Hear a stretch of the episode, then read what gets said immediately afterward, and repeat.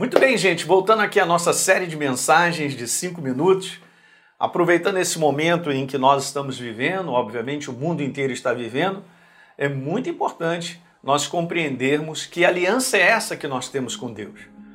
Qual foi a aliança definitiva que ele fez na cruz do Calvário, que muitos anos antes da cruz é, se tornar uma realidade, Deus já estava prefigurando isso em Êxodo capítulo 12, tirando o seu povo do Egito, obviamente, e declarando algumas coisas que nós vamos ver nos versículos para que o povo observasse. Então, isso aqui, gente, você sabe, não é nada novo, né? De repente você é novo na fé, você não sabe disso. Mas eu quero te falar que você que já conhece Jesus, você deve se fundamentar, gastar tempo lendo tudo isso, né? Para que isso aí seja sedimentado, fortalecido no teu coração. Eu vou dar aqui um parêntese só para te dizer algo. Quando você enfrenta uma situação difícil, seja em qualquer área, é muito importante durante esse tempo você fazer essa resistência para não permitir que o inferno roube do teu coração a certeza sobre Deus. Então, você precisa direcionar o teu foco sobre esse assunto. Se você está tendo uma luta financeira, então você absorve a verdade da palavra, o que Deus tem a dizer sobre provisão, sobre cuidado, em você botar o teu foco nas palavras de Deus e a ação do Espírito Santo no teu coração através dessas palavras, vai gerar descanso, segurança, certeza que Deus é a minha providência. Em dias, por exemplo, que nós estamos vivendo de uma ameaça, né, de um vírus, ou seja, de uma doença, onde as pessoas ficam apavoradas, com medo de morrer, Vamos, vamos focar dentro daquilo que Deus tem a falar sobre a aliança dele que ele tem conosco, de saúde, de cuidado, de proteção. E essa é a passagem mais maravilhosa para nós falarmos sobre isso e a gente vai dar continuidade, que é Êxodo capítulo 12. Tá certo? Então vamos lá? Vamos ler esses versículos?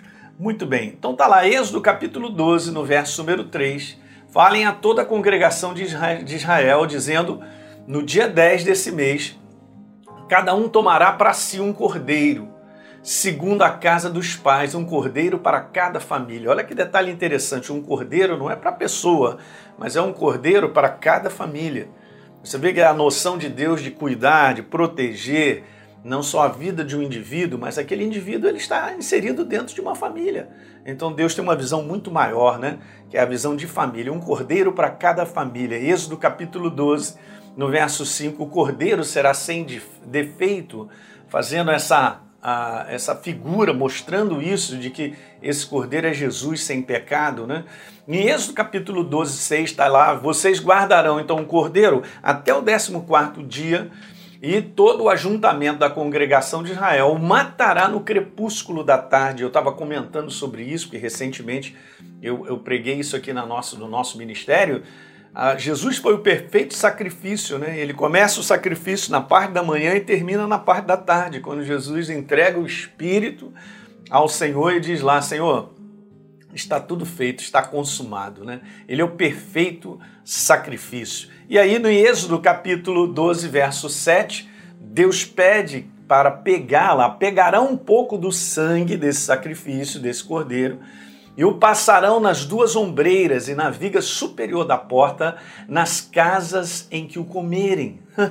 Êxodo então 12, 11, é assim que vocês devem comê-lo, já prontos para viajar, com as sandálias nos pés e o cajado na mão, comam depressa, porque é a Páscoa do Senhor. A palavra Páscoa no original é a palavra passagem, nós sabemos disso no próximo verso falando sobre a passagem do anjo, né? E Deus disse então: "Passarei pela terra do Egito e matarei na terra do Egito todos os primogênitos, tanto das pessoas como dos animais, porque essa era a última praga, era o último julgamento, né? É, lá na, no Egito era a última praga, o último julgamento, né? A morte dos primogênitos.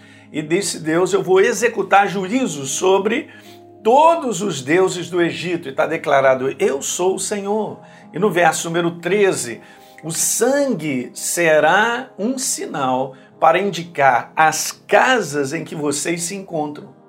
Quando eu vir o sangue, passarei por vocês, e veja, não haverá entre vocês praga destruidora quando eu ferir a terra do Egito. Você entende uma proteção, e nós sabemos disso, se você for ler tudo anteriormente ao, ao, ao, ao capítulo 12, você vai ver que Deus estava continuamente protegendo durante os julgamentos das dez pragas o seu povo.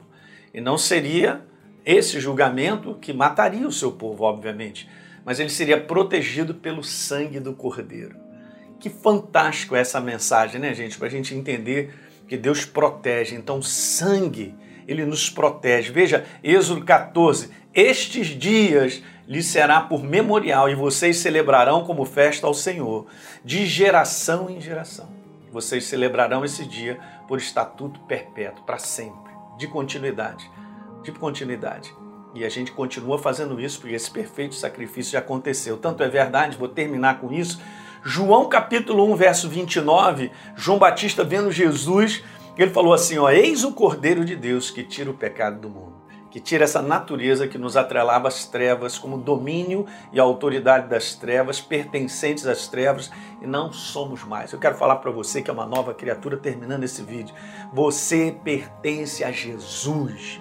Você foi comprado pelo sangue de Jesus. Há um sangue que cobre a tua vida, cobre a tua casa. Toma posse disso nesse momento. Legal? Dá um like aí no nosso vídeo, vamos continuar, tá certo? Se inscreve no nosso canal se você não se inscreveu, por favor, e deixa um comentário, né? Passa isso para um amigo teu, né? Esse link, é, para que as pessoas compartilhem isso com as pessoas, porque essa é uma verdade maravilhosa, tá certo? E a gente se vê no próximo programa.